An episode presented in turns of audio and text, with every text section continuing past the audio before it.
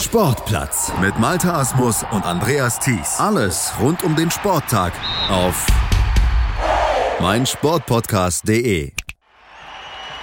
Die Sommerkicks. Copa America.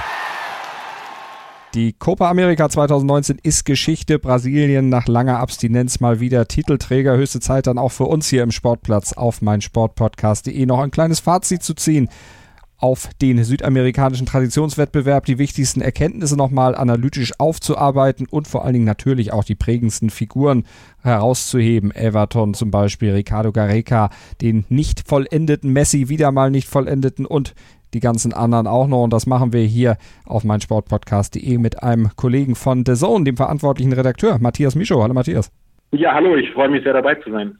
Du hast ja die Copa America dann auch verfolgen können bei euch bei The Zone und einiges sehen können. Das Finale sicherlich auch gesehen. Diesen Erfolg von Brasilien dann über Peru am Ende. Ich glaube, weil wir völlig einig sind, Brasilien verdienter Titelträger in diesem Jahr, hat den Heimvorteil genutzt und auch vor allem dieses Trauma von vor fünf Jahren, ist ja doch schon fünf Jahre her, dieses 1 zu 7 gegen Deutschland, dann zu Hause in Belo Horizonte, dann doch weggesteckt, endlich.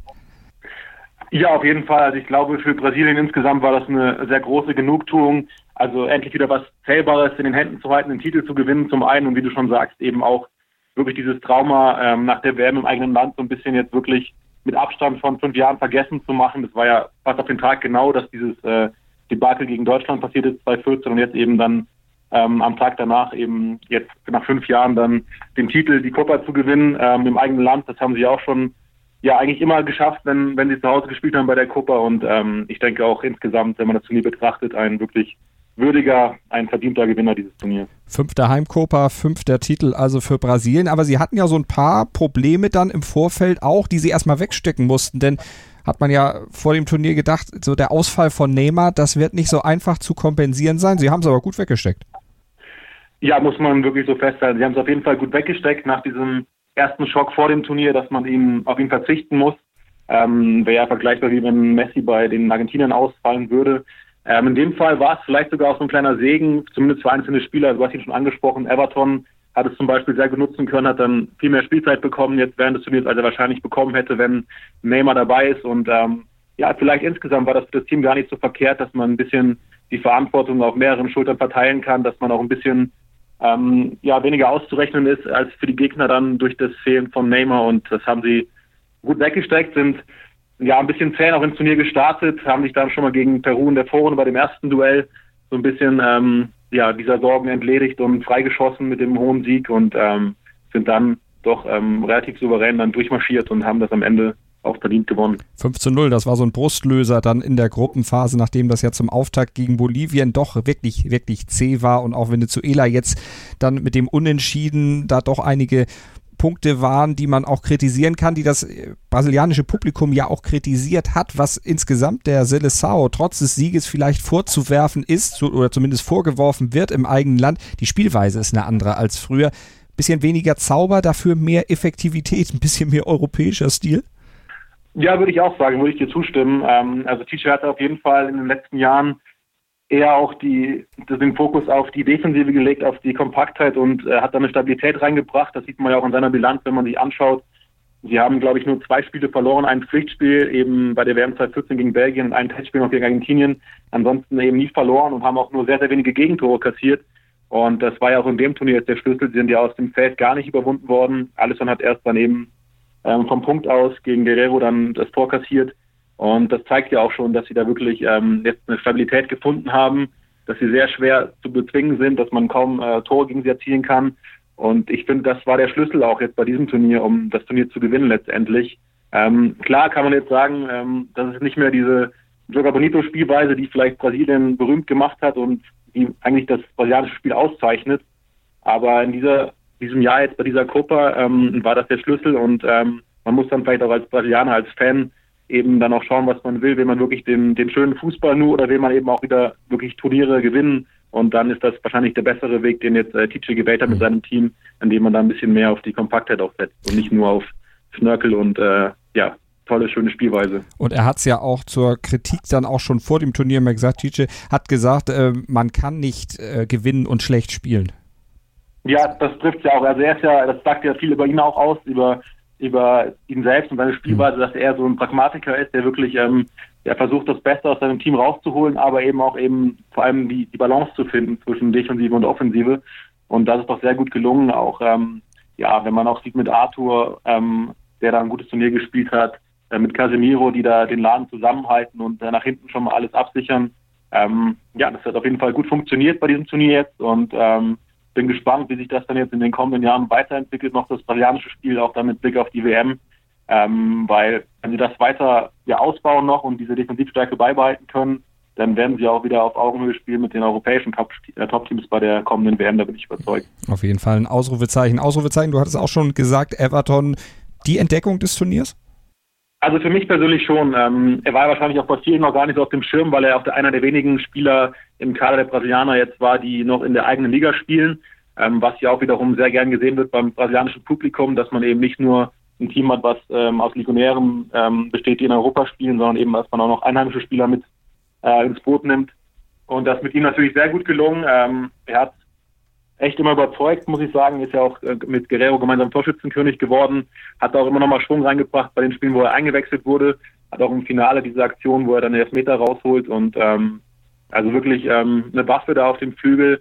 Und sicherlich hat er sich da auch nicht nur in die Herzen der Brasilianer weitergespielt, sondern auch in die Notizbücher der europäischen Scouts. Da bin ich auch sehr überzeugt, dass man den nicht mehr so lange wahrscheinlich in der heimischen Liga bewundern darf, sondern dass er früher oder später wahrscheinlich schon jetzt in diesem Sommer den, den Sprung auch nach Europa dann wagt. Mhm. Einer, der schon länger in Europa ist, da allerdings auch, seit er von Liverpool weg ist, so ein bisschen in der Versenkung verschwunden ist, zumindest nicht mehr so die prägende Figur ist jetzt beim FC Barcelona, Felipe Coutinho. Wie hast du ihn gesehen? Also er hat ja ein paar Tore gemacht, aber so ganz restlos überzeugt hat er mich nicht. Nee, würde ich auch wieder zustimmen, ähm, sehe ich ähnlich. Also es ist wirklich so, äh, wie auch bei Barca in Teilen. Also er hat gute Phasen in einzelnen Spielen drin gehabt, ähm, ist dann wieder abgetaucht. Also ähm, es war jetzt nicht so richtig der Durchbruch, den man vielleicht auch ihm noch gewünscht hätte, dass er auch jetzt bei dem Turnier nochmal Selbstvertrauen tankt, auch eben nach dem schwachen Jahr in Barcelona. Ja, er ist nicht so richtig reingekommen. Also man hat es in Ansätzen gesehen, was er kann. Also das ist ja auch nach wie vor unbestritten, glaube ich, sein Talent. Aber ähm, die Umsetzung über 90 Minuten oder über ein ganzes Turnier, die Konstanz, die fehlt ihm weiterhin. Und ähm, ja, je nachdem, wer jetzt noch so bei Barcelona kommt, wird es da auch nicht gerade einfacher für ihn, ähm, ja, Stammspieler zu werden oder zu bleiben und ähm, dann auch sich das Selbstvertrauen in Barcelona über die Spielminuten dann zu holen. Deswegen, ähm, ja, für ihn so ein bisschen eine verpasste Chance. Einer, wie du schon sagst, der jetzt bei dem äh, siegreichen brasilianischen Team jetzt nicht ganz vorne in der ersten Reihe steht, an dem man jetzt denkt, wenn man dann an die Copa 2019 denkt. Deswegen ähm, bisschen schade für ihn persönlich, aber ähm, ich habe nach wie vor Hoffnung noch, dass er eines Tages auch wieder sein, sein volles Talent zeigen kann und das auch noch vielleicht nochmal in Barcelona jetzt schafft und das dann über einen längeren Zeitraum auch halten kann. Eine Geschichte, die wir natürlich dann in der neuen Spielzeit dann auch mal unter die Lupe nehmen. Und wen wir auch unter die Lupe nehmen müssen, das ist Peru, der Finalist. In der Vorrunde noch 0 zu 5 gegen Brasilien verloren, aber diesen Nackenschlag dann doch gut weggesteckt, sich ins Finale vorgearbeitet, da dann zwar auch verloren gegen Brasilien, aber insgesamt ein würdiger Finalist gewesen und auch ein ja, Finalist, der dagegen gehalten hat, mit dieser Art von Fußball zu spielen, die dieser Trainer Ricardo Gareca dann eben auch zelebriert und die ja dann doch schon etwas für so einen eigentlichen Underdog schon eine wirklich schöne Sache ist, offensives Verteidigen. Das stimmt. Ähm, man muss echt äh, großen Respekt davor haben, was äh, in Peru oder vor allem von Gareca in den vergangenen Jahren aufgebaut wurde. Ähm, mit der WM-Teilnahme, dann jetzt der Einzug bei, äh, in das Finale der Copa. Das ist schon, schon sehr bemerkenswert. Und äh, man darf auch gespannt sein, wie da jetzt der Weg weitergeht, weil natürlich Spieler wie Guerrero, die jetzt das äh, Turnier geprägt haben, nicht jünger werden, wie es dann auch noch reicht, ob es noch reicht Richtung WM hin. Ähm, aber definitiv hat äh, Peru, muss man sagen, macht seit zwei, drei Jahren das Maximum aus den Möglichkeiten, würde ich sagen, die zur Verfügung stehen, aus dem Spielermaterial. Ähm, ja, und Guerrero hat nochmal gezeigt, dass er wirklich so eine Art ähm, Volksheld ist eben, hat er nochmal bewiesen jetzt auch bei diesem Turnier, dass er wirklich der zentrale Spieler ist und auch in seinem Alter jetzt nach wie vor trotzdem dann noch mithalten kann, dagegenhalten kann, viele Bälle festmacht. Und das ist auch schon sehr bemerkenswert, mhm. ihn nochmal da rauszuheben, finde ich. Und ja, wie gesagt, ich bin sehr gespannt, ob es noch weitergehen kann für Peru oder ob das jetzt schon so ein bisschen der Zenit war jetzt die vergangenen beiden Jahre. Ähm, Gareca hat, wie du schon sagst, wirklich sehr viel herausgeholt und ähm, ja, für mich wirklich ein würdiger Finalist. Haben auch Brasilien im Finale das Leben noch sehr schwer gemacht, auch wenn es letztendlich dann mit dem 3-1 dann vergleichsweise deutlich war. Aber auch die Steigerung im Verlauf des Turniers nochmal wie du schon auch aufgegriffen hast, ähm, angefangen von dem ähm, kleinen Debakel in der Vorrunde mit dem 0 zu 5, sich dann da so zu präsentieren und nochmal frei zu schwimmen und äh, dann wirklich den Durchmarsch ins Finale zu schaffen, ist schon aller Ehren wert und sehr bemerkenswert, muss man sagen. Zu Guerrero vielleicht noch. 35 ist er ja auch äh, dann schon, hat das ja in seinen Stationen in Europa, in Deutschland immer nicht so richtig abrufen können, dieses große Talent, was er hat. Äh, unter Gareca, da hat er viele Freiheiten. Wäre das was gewesen, was man ihm vielleicht auch bei Bayern, beim HSV und bei seinen anderen Stationen dann noch mehr hätte zugestehen müssen, damit er wirklich diese, diese Fähigkeiten dann auch hätte entfalten können, die er jetzt ja im hohen Alter dann offensichtlich doch nochmal zeigen kann? Das ist eine gute Frage, natürlich ein bisschen hypothetisch, aber ähm, wie du schon sagst, ähm, der Rick hat ja auch gesagt, er sei der perfekte Spieler für sein System, also für Rickers System und ähm, er hat das wirklich auch zugeschnitten auf die Stärken von Guerrero und ähm, da ist halt die Frage, ob man das wirklich auch in Europa bei einem Top-Team so umsetzen könnte, dass man alles auf Guerrero so auslegt. Ich glaube, er hat ähm, gerade nach seinem nach seiner Rückkehr nach Südamerika nochmal bewiesen, was er für ein Top-Stürmer ist, aber ist auch da besser aufgehoben, also sowohl in Brasilien in der Liga als auch ähm, eben im Peru, äh, peruanischen Team. Mhm. Und ich glaube schon, dass er auch in Europa ähm, ja nicht die, die Sternstunden hatte wie jetzt im Nationaltrikot, aber trotzdem auch natürlich ein gutes äh, Niveau gezeigt hat. Und ähm, ob es noch zu mehr gereicht hätte, kann man sich natürlich fragen, wenn man gerade seine Anfänge bei den Bayern noch ähm, ja nochmal in, in Betracht zieht. Aber ich glaube, er kann trotz allem dann zurückblicken auf eine sehr gelungene Karriere, jetzt auch wieder getroffen bei der Copa, jetzt auch, glaube ich, 14 Tore insgesamt erzielt bei den Turnieren, das ist ja auch sehr bemerkenswert. Also von daher sollte er sich auch nicht grämen, wenn er dann irgendwann die Karriere beendet und ähm, in den Ruhestand geht. Und die Mannschaft eben nach 44 Jahren mit zum ersten Mal wieder in ein Copa-Finale geführt hat. 36 Jahre, da lag vor dem letzten Jahr die letzte WM-Teilnahme zurück. Beides möglich gemacht. Du hast es schon gesagt, durch den Trainer dann auch, Ricardo Gareca. Das ist jetzt natürlich einer, der Erfolge hatte mit Peru, der natürlich oder die natürlich Begehrlichkeiten wecken. Gerade Argentinien, da sucht man ja nach einem neuen Trainer. Wahrscheinlich auch nach der Copa jetzt noch, trotz des äh, dritten Platzes. Aber Gareca wäre so einer. Der ist Argentinier, der sieht auch ein bisschen aus wie die Legende in Argentinien, wie Cesar Luis Minotti, hat auch den gleichen Spitznamen, El Flaco. Das würde doch passen, oder? Ja, wenn man es so beschreibt oder so umschreibt wie du gerade, dann, dann auf jeden Fall. Also wenn er da Minotti nacheifern könnte und nach, ihn, ähm, ihm nachahmen könnte, das wäre schon, wäre schon natürlich eine gute Sache für Argentinien. Andererseits stellt sich mir so ein bisschen die Frage, ob man jetzt nochmal einen neuen Umbruch in Argentinien wagen sollte. Man hat das jetzt den vergangenen Jahren mehrfach versucht und ähm, vielleicht sollte man dem Ganzen, dem Team und dem Trainerstab noch ein bisschen Zeit geben jetzt und ähm, da mal ein bisschen Ruhe bewahren, weil in meinen Augen gerade die, die fehlende Kontinuität bei Argentinien so ein bisschen das Problem war in den vergangenen Jahren, weshalb es dann auch nie so zum großen Coup gereicht hat. Und ähm, also sicher, du sprichst es an, er ist Argentinier und hat sicher auch große Lust wahrscheinlich dann ähm, seine Nationalmannschaft zu trainieren. Aber aus Sicht des Verbandes würde ich vielleicht eher noch mal ein bisschen Ruhe bewahren jetzt mit dem jungen Trainerduo und ähm, ja den Aufbau Richtung WM hin dann weiter mit diesem Team vorantreiben. Mhm. Ich glaube, das wäre fast die beste Variante, um da ein bisschen, äh, wie gesagt, Kontinuität zu schaffen und ähm, Konstanz reinzubringen. Wir machen an dieser Stelle mal eine kurze Pause, sprechen gleich weiter über die Argentinier und über die Copa America 2019 hier bei den Sommerkicks auf meinsportpodcast.de im Rahmen des Sportplatzes mit dem verantwortlichen Redakteur von The Zone mit Matthias Micho. Was zum Teufel, du Bastard? Du bist tot, du kleiner Hundeficker. Und dieser kleine Hundeficker, das ist unser Werner. Ein ganz normaler Berliner Kleinstkrimineller, der dann aber im Knast das Ding seines Lebens dreht. Una Fantastica Risetta Perla Pizza. Er klaut seinem Zellengenossen ein Pizzarezept. Aber nicht irgendeins. Und mit dem eröffnet Werner dann die beste Pizzeria Berlins. Doch Werners Glück ist nur von kurzer Dauer. Denn es hagelt Probleme. Werners Pizzaparadies. Erstmals großes Kino- und Podcast-Format. Mit fetter Starbesetzung. Alina But, Kida Ramadan, Edin Hasanovic, Oliver Koritke, Ralf Richter, Ben Becker, Winfried Glatzeder, Anna Schmidt und viele mehr. Abonniert die Scheiße. Jetzt macht schon, mach! Immer informiert sein. Auch von unterwegs. Auf meinsportpodcast.de. Willkommen bei meinsportpodcast.de. Wir sind Podcast. Wir bieten euch die größte Auswahl an Sportpodcasts, die der deutschsprachige Raum so zu bieten hat. Über 20 Sportarten, mehr als 45 Podcast-Serien, über 9000 veröffentlichte Podcasts und über 5 Millionen Podcast-Downloads allein im Jahr 2018. Wir sind Podcast. Wir sind meinsportpodcast.de. Matthias Mischow von The Zone zu Gast bei mir bei Malte Asmus im Sportplatz auf mein Sportpodcast.de bei den Sommerkicks. Wir schauen zurück auf die Copa America 2019, sind bei Argentinien gelandet. So richtig konstant war ja, waren ja auch die Leistungen der Argentinier bei diesem Turnier nicht. Sich war in die K.O.-Runde reingezittert. Am Ende dann ja immerhin noch den dritten Platz da rausgeholt durch den Sieg dann gegen Chile im Spiel um Platz drei. Aber äh, die, Ansprüche der Argentinier waren ja, obwohl auch die Vorleistung jetzt nicht alle so mega waren, doch deutlich höher. Auf jeden Fall, die Ansprüche sind natürlich immer hoch oder mit die höchsten, wenn man, wenn man als Argentinien, als Mannschaft von Argentinien in so ein Turnier reingeht. Ich muss aber auch sagen, dass die, die Ausgewogenheit im Kader nach wie vor nicht so ganz gegeben ist. Natürlich eine überragende Offensive mit Spielern, die alle in Europa bei Topclubs spielen. Aber wenn es dann nach hinten geht, in die Defensive wird es dann auch ein bisschen dünner und ähm, da ist man nach wie vor noch auf der Suche eben nach den, nach den konstanten äh, Größen, die da dauerhaft eben auf hohem Niveau spielen können. Und ähm, ja, du hast schon noch am Anfang Lionel Messi angesprochen, für ihn natürlich eine weitere Enttäuschung.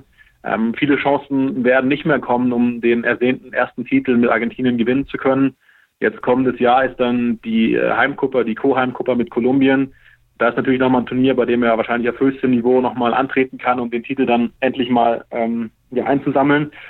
Aber dann Richtung WM wird es schon dünner und äh, man muss sich auch irgendwann mal fragen, ähm, wie dieses Argentinien ohne Messi funktionieren soll und ob es nicht vielleicht sogar ähm, ja auch mal äh, spannend zu sehen, äh, spannend wäre zu sehen, wie das funktionieren würde, wenn jetzt zum Beispiel wie bei der Copa jetzt ähm, Brasilien ohne Neymar, wie Argentinien mal bei so einem Turnier ohne Messi auskommen mhm. würde, ob das dann auch so einen Effekt vielleicht hätte, dass andere Verantwortung übernehmen, dass sich andere ein bisschen äh, freier bewegen können und auch ein bisschen wohler fühlen in dem System, als jetzt äh, mit diesem großen kleinen Messi ähm, nebendran. Und ähm, ja, ich wünsche natürlich niemandem und auch nicht Lionel Messi als recht nicht, dass er bei einem großen Turnier ausfällt, aber mich würde es doch echt mal interessieren, wie das aussehen würde, wenn, wenn er nicht dabei wäre. Und das ist ja da mittelfristig sowieso der Weg, den Argentinien ähm, finden muss und gehen mhm. muss. Jetzt profitiert er wahrscheinlich noch davon, dass im nächsten Jahr eben dann nochmal eine Copa ist, dass er nochmal eine Chance kriegt, also dann doch nicht zu alt ist, um da tatsächlich nochmal wieder aufzulaufen. Aber er hat auch selber ja nicht das abgerufen, was er bei Barcelona abrufen kann. Jetzt hat er natürlich auch andere Mitspieler, das muss man dann auch noch dazu sagen. Die äh,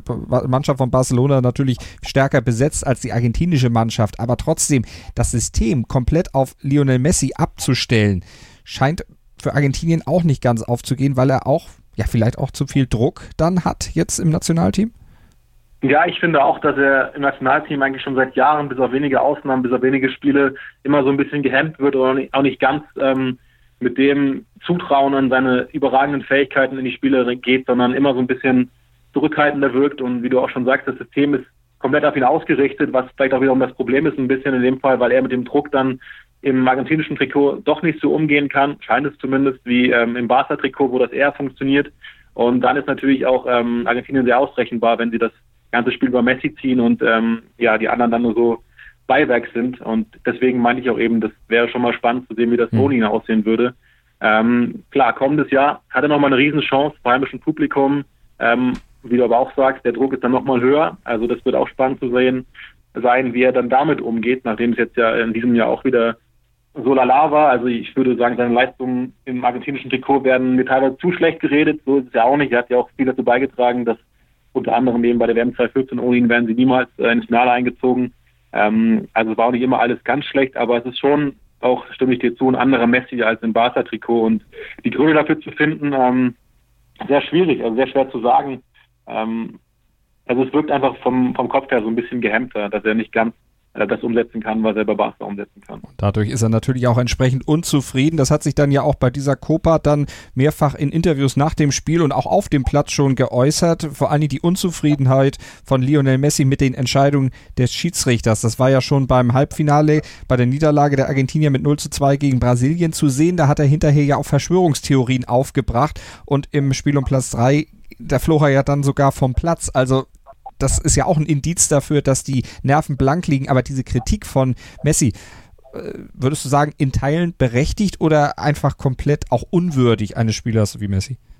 Also in Teilen schon berechtigt, aber was er daraus macht und dann äh, welche Worte, welche starken Worte er auch nutzt, also Korruption, äh, von Korruption zu sprechen, auf das ganze Turnier bezogen, eben, dass Brasilien am Ende gewinnen soll und dass alles darauf ausgelegt ist und das auch eben ja schon vorher so geplant wurde, nach seiner Meinung ähm, das ist natürlich total drüber und das hat Lionel Messi auch nicht äh, nötig. Deswegen, ähm, ich gebe ihm recht, dass ähm, der Einsatz des Video Assistant Referees schon sehr fragwürdig war, weil er eben sehr uneinheitlich genutzt wurde. Auch gerade dann eben bei argentinischen Spielen äh, wo dann, wurden dann Szenen gar nicht angeschaut, obwohl vorher in der Vorrunde echt fast alles geprüft wurde, was nur ansatzweise irgendwie strittig war. Und ähm, gut, die rote Karte, über die müssen wir eigentlich, müssen wir reden, klar, mhm. aber müssen wir auch nicht reden, weil es eigentlich ein, ein, Witz war. Also er lässt sich da ja nicht provozieren von Medaillensituationen, sondern er bleibt einfach stehen. Und äh, wie er auch selbst gesagt hat, wenn man beiden Gelb gibt, dann ist es auch völlig okay. Aber dann da beide Kapitäne in so einem Spiel vom Platz zu stellen, ist dann wirklich schon ähm, ja etwas überzogen und unverhältnismäßig. Also diesen Korruptionsvorwurf, um das nochmal aufzugreifen, ähm, kann ich nicht nachvollziehen. Er ist ein bisschen viel des Guten. Es wurde auch teilweise geschrieben, dass in diesem Moment dann äh, Messi zum Maradona wurde, also außerhalb des Platzes, weil Maradona ja auch früher häufiger mal ein bisschen über das Ziel hinausgeschossen mhm. ist in Interviews, Nachspielen und da Korruptionsvorwürfe und solche Geschichten eben ähm, dann artikuliert hat. Und das war natürlich ähm, drüber, ähm, auch nicht, ja, nicht nachvollziehbar in meinen Augen. Aber dass er sich beschwert über die eine oder andere Auslegung, das war, ähm, das kann ich schon nachvollziehen und ähm, natürlich spricht auch in diesen Interviews, in diesen Worten, ähm, äh, spricht auch der Frust dann eben nochmal mit, der ähm, ja nach wie vor vorhanden ist, weil er es wieder nicht geschafft hat, mit Argentinien so ein Turnier zu gewinnen und siegreich zu gestalten und das wird da sicher auch noch eine Rolle beigespielt haben. Aber was natürlich auch festzuhalten ist, wie bei allen großen Turnieren, die Leistungen der Schiedsrichter, die schwanken sehr. Also es gibt da gute, es gibt aber auch weniger gute und die sind bei allen Kontinentalturnieren eigentlich dabei. Beim Afrika Cup sehen wir das auch, bei Europameisterschaften haben wir es auch. Selbst die immer hochgelobten Europäer sind da nicht vorgefeit und in Südamerika, da gibt es auch gute und schlechte.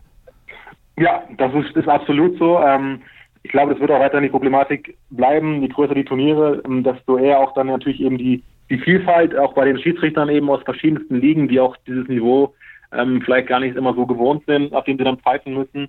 Und das ist ja bei Weltmeisterschaften auch schon immer so gewesen, dass man das beobachten konnte. Ähm, ja, ist die Frage, wo man da ansetzt. Ähm, wie du schon sagst, ähm, es wäre wohl auch jetzt nicht die, die Wunderlösung, wenn man jetzt europäische Schiedsrichter zum, äh, zur Copa oder zum Afrika Cup schicken würde. Ähm, vielleicht würde es in Teilen helfen, ähm, aber da gibt es ja auch ähm, bei Europameisterschaften genügend äh, Diskussionspotenzial immer und ähm, auch Fehlentscheidungen. Also von daher ähm, müsste man da vielleicht nochmal im, im Großen wirklich äh, Anlegungen, äh, an, an Ideen und Überlegungen ähm, ja, anstellen, um, um zu gucken, wie man das vielleicht in den Griff bekommt. Aber jetzt auf europäische Schiris auf, auf Weltbühne zu setzen und überall bei den Turnieren nur äh, UEFA-Schiris einzusetzen, wäre wahrscheinlich auch keine Lösung. Definitiv. Davor sind die eben auch nicht gefeit vor Fehlern und der Video Assistant Referee ja überall, wo er dann auch praktiziert wird, auch Stein des Anstoßes, da wird ja überall dann auch Kritisches gefunden. Bei der Frauen-WM war das ja auch nicht anders. Ja, gucken wir nochmal auf die Chilen, die müssen wir natürlich auch noch ansprechen und da äh, dran angeschlossen dann vielleicht auch die Frage, wie hat sich denn aus deiner Sicht durch diese Copa jetzt auch die Stärkenlage in Südamerika verändert? Gibt es da eine neue Rangfolge aus deiner Sicht? Hat Peru beispielsweise jetzt äh, auch eine Mannschaft wie Chile überholt? Chile, eine Mannschaft, die ja auch in die Jahre gekommen ist, die ja vielleicht in der Kombination, so wie sie jetzt zusammengespielt haben, auch zum letzten Mal, vielleicht zum vorletzten Mal, wenn sie es bis zum nächsten Jahr noch hinkriegen, die Mannschaft so halbwegs beieinander zu halten? Ja, ich denke schon, dass, dass man gesehen hat bei diesem Turnier, ähm, auch wenn jetzt eben, ähm, ja, der, wie soll man sagen, der Turnierverlauf und der Modus natürlich auch immer so ein bisschen schwer sind, dann wirklich Schlüsse draus zu ziehen, weil natürlich durch dieses Viertelfinale ohne Verlängerung dann auch eben Spiele im Elfmeterschießen entschieden wurden, die auch natürlich hätten andersrum ausgehen können. Da ist dann auch teilweise schwer, dann daraus direkt eine Kon äh, Konsequenz zu ziehen zu sagen, hey, das eine Team ist jetzt schlechter und das andere viel besser. Aber insgesamt würde ich schon zustimmen, dass Chile so den Höhepunkt, ähm, den Leistungsgebiet jetzt äh, wirklich hinter sich hat, ähm, durch die äh, vergangenen Copas, die sie gewonnen haben. Und da wird jetzt auf jeden Fall ein Umbruch ähm, vollzogen werden. Bei Peru bin ich mir, wie schon eben ange angeklungen ist, unsicher, ob es ähm, nicht vielleicht auch jetzt schon der Zenit war oder ob noch mehr geht. Ich meine, bei einem Land äh, der Größe von Peru äh, mit der WM-Teilnahme und jetzt der Finalteilnahme bei der Copa ist wahrscheinlich auch wirklich das Maximum rausgeholt. Und ähm, ja, die hätten natürlich auch genauso schon im, im Viertelfinale gegen Uruguay rausfliegen können. Dann hätte man wahrscheinlich auch nicht diskutiert, ob man jetzt ähm, da die neue Nummer zwei in Südamerika gesehen hat oder ob das wirklich ein, ein Team ist, was so an drei, vier, fünf ein, einzusiedeln ist. Mhm. Also schwer zu sagen. Ich glaube schon, dass ähm, auch auf die kommenden Jahre geblickt, dass Brasilien schon das, das Team sein und bleiben wird, was es zu schlagen gilt in Südamerika. Ich glaube schon, dass Argentinien nochmal einen Schritt nach vorne machen würde in Richtung WM. Und ähm, wie gesagt, bei Peru in, im kleineren Stil und bei, bei Chile im größeren Stil erwarte ich schon so einen kleinen Umbruch. und bin dabei vor allem gespannt auf äh, Peru, wie sie das dann ähm, auch jetzt gestalten können nach diesen herausragenden Turnieren. Und ähm, ja, ich glaube auch Uruguay und Kolumbien äh, werden Richtung WM wieder kommen. Äh, wie schon gesagt, das war sehr unglücklich auch das Aus im Viertelfinale im Elfmeterschießen. Hätte auch genau in die andere Richtung gehen können. Also mit diesen Teams wird sicher auch zu rechnen sein. Bei Uruguay hat jetzt schon der Umbruch auch ein bisschen angefangen, ähm, auch bei Atletico eben, dass man da ähm, die, die Verteidigung so ein bisschen tauscht. Und ähm, ich glaube, von diesen Teams ähm, kann man noch einiges erwarten in den nächsten Jahren. Sind wir gespannt, werden wir natürlich verfolgen. Äh, wenig Zuschauer haben leider diese Copa verfolgt in diesem Jahr. Äh, ist das eine Konsequenz aus den Ticketpreisen? 43 Euro, das billigste Vorrundenticket. Hat die CONMEBOL sich auch nicht unbedingt mit Ruhm bekleckert, das so teuer zu machen? Nee, der Verband steht ja ohnehin schon längere Zeit in der Kritik wegen verschiedenster Geschichten und ähm, diese teuren Tickets sind jetzt nochmal ein weiterer Punkt, äh, den man ihnen ankreiden kann. Ähm, wenn man überlegt, dass man da mit einer Familie gar nicht, gar nicht hingehen kann, ähm, wenn man da mit äh, vier Leuten, weiß nicht, 150 Euro umgerechnet bezahlt, äh, bei 600 Euro Einkommen im Monat in Brasilien, sage ich jetzt mal im Schnitt oder so, mhm. das ist ja überhaupt nicht zu stemmen. Ähm, dann überlegt man sich natürlich dann zwei oder dreimal, ob man das macht und dann äh, trotz der großen Leidenschaft für Fußball dann ins Stadion geht oder ob man dann nicht eben doch ein bisschen rationaler denken darauf verzichtet, was wohl viele gemacht haben, ähm, weil die Bars und Kneipen drumherum, die Stimmung in den Städten war schon sehr gut wie ich hörte, aber ähm, ja, jetzt die Stadien selbst waren eben dementsprechend sehr leer und das ist natürlich sehr schade ähm, für die Fans, aber auch für so ein Turnier, dass man auf so einer großen Bühne dann eben ähm, ja kaum Zuschauer im Stadion hat oder zumindest nur ähm, ja, die Arenen nur halb gefüllt sind und das ist echt ähm, dieses Turnier ist eigentlich nicht würdig und da sollte man auf jeden Fall auch fürs kommende Jahr dann in äh, Kolumbien und Argentinien nochmal überdenken, ob man das von der Preisstruktur ähnlich gestaltet oder ob man da nicht sagt, hey, wir geben die Tickets günstiger ab oder laden auch mal Schulklassen, ähm, ja, manch, junge Mannschaften mit jüngeren Kids oder Jugendlichen äh, umsonst in die Stadien ein. Das wäre sicher auch ein Weg, den man gehen könnte, dass man da noch für ein bisschen mehr Stimmung sorgen kann. Ähm, weil wir haben ja gesehen, bei der WM 2014 waren die Stadien ja auch voll. Ähm, und das war ja schon was anderes dann von der ganzen Atmosphäre als jetzt bei diesem Turnier. Oder aber auch, wie äh, auch schon von dir ange äh, angesprochen, ähm, im, beim Afrika Cup ist es ja mhm. ähnlich. Da sind ja leider auch die Stadien nur halb gefüllt manchmal und ja, sehr schade, aber es liegt natürlich vor allem eben an den überteuerten Preisen, die die Menschen dort kaum zu stemmen sind. Wenn du dir jetzt, oder wenn du jetzt mal ein Jahr vorausblickst, du hast das Turnier schon angesprochen, in Argentinien und in Kolumbien wird es ausgetragen, also geteilt in zwei Ländern, die jetzt nicht mal unbedingt direkt nebeneinander liegen. Das wird ja dann auch logistisch eine kleine Meisterleistung, die die CONMEBOL da dann zu vollziehen hat. Ist das ein sinnvolles äh, Konstrukt, äh, die, die Copa so zu zerteilen? Wie würdest du es einschätzen? Ja, ich glaube, dass es schon, schon schwierig wird. Auch wir haben das jetzt ja auch schon in diesem Jahr gesehen bei der Copa, dass auch nicht jetzt mal die, die Teams ähm, jeweils nahegelegen zu ihren Grenzen gespielt haben, sondern immer auch viel reisen mussten in den Norden und Süden. Da wurde ja auch nicht richtig geschaut beim Spielplan, dass man guckt, dass äh, man in den Nachbarländern spielt, also in der Nähe der Nachbarländer spielt, sondern das waren teilweise auch schon große Distanzen, weil Brasilien ja auch so riesig ist. Ähm, wird sicher dann kommendes Jahr nicht besser werden. Hinzu kommt natürlich auch, dass die Aufmerksamkeit geteilt wird, geteilt sein wird, weil ähm, die Europameisterschaft parallel stattfindet. Das ist ja auch so eine Sache. Ähm, ja, ich bin sehr gespannt. Ich glaube nicht, dass das äh, die beste Lösung ist, sowohl eben jetzt ähm, diese künftige Ausrichtung parallel zu den Europameisterschaften als auch eben ähm, diese Vergabe mehreren Ländern. Ähm, natürlich kann man auch sagen, dass es für zwei Länder vielleicht ein bisschen besser zu stemmen ist, aber wenn sie dann wirklich äh, auch diese Distanzen dann mit sich bringen für die einzelnen Spiele und äh, für die Fans, die dann hin und her reisen müssen, macht das natürlich sehr schwierig. Hm. Also mal gucken, was dann im nächsten Jahr sein wird. Wenn du jetzt abschließend zur Copa 2019 deinen Highlight-Moment äh, nennen würdest, was wäre das?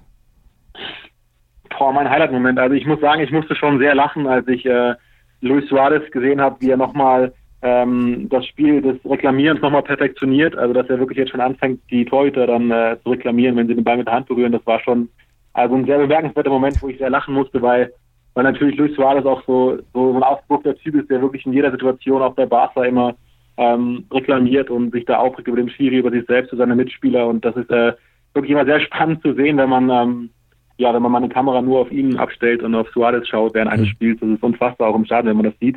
Äh, das, das hat mich, wie gesagt, wirklich sehr zum Lachen gebracht und ähm, ja, ansonsten der Moment des Turniers, also ich fand wirklich, Everton hat wirklich für frischen Wind gesorgt. Das ist jetzt kein Moment, das ist mir klar, aber war so ein bisschen mein, mein Spieler des Turniers und hat mir sehr großen Spaß gemacht, ihm zuzuschauen. Und ja, ansonsten, ähm, wie gesagt, fand ich auch im Finale dann nochmal ein, ein würdiger Abschluss, auch wenn ähm, ja, Peru da nicht ganz mithalten konnte am Ende, aber doch war ein schönes Finale und insgesamt ähm, schon ein schönes Turnier ähm, mit äh, guten äh, Partien auf gutem Niveau. Wie gesagt, mit ein paar Abstrichen eben, was die Zuschauer anbelangt, was den äh, War anbelangt, den Einsatz des War anbelangt. Und ähm, ja, den Modus finde ich nach wie vor auch ein bisschen fragwürdig, eben wie gesagt, Elfmeterschießen mhm. ohne Verlängerung. Ähm, das führt natürlich dazu, dass die Teams dann sehr ängstlich in die Spiele gehen und ein bisschen mauern und ähm, das sollte man vielleicht auch nochmal überdenken, dass man da wirklich ähm, das klassisch durchzieht mit Verlängerung, Elfmeterschießen, dass da auch beide mit offenen, ähm, mit wehenden Fahnen dann vielleicht untergehen und nicht irgendwie sich hinten reinstellen und mauern. Das äh, wäre schön. Jetzt habe ich das sehr lang gemacht, aber ähm, das wäre noch mein abschließendes Fazit zur Copa 2019. ja, und dabei lassen wir es auch bewenden. Du hast alles gesagt. Matthias Micho, verantwortlicher Redakteur bei The Zone zur Copa America hier im Sportplatz auf meinsportpodcast.de. Matthias, vielen Dank. Ja, sehr gerne. Bis zum nächsten Mal vielleicht. Ich habe mich natürlich schockverliebt, weil die war wirklich ganz, ganz klein. So begann die Mensch-Hund-Beziehung zwischen Christina und Tierschutzhund Frieda. Und wie es danach, nach dem ersten Moment der Verliebtheit, so weiterging und welche Klippen es danach zu umschiffen galt, das hört ihr in der neuen Ausgabe von Iswas Dog, dem Podcast für harmonische Mensch-Hund-Beziehungen. Iswas Dog? Mit Malte Asmus. Überall, wo es Podcasts gibt.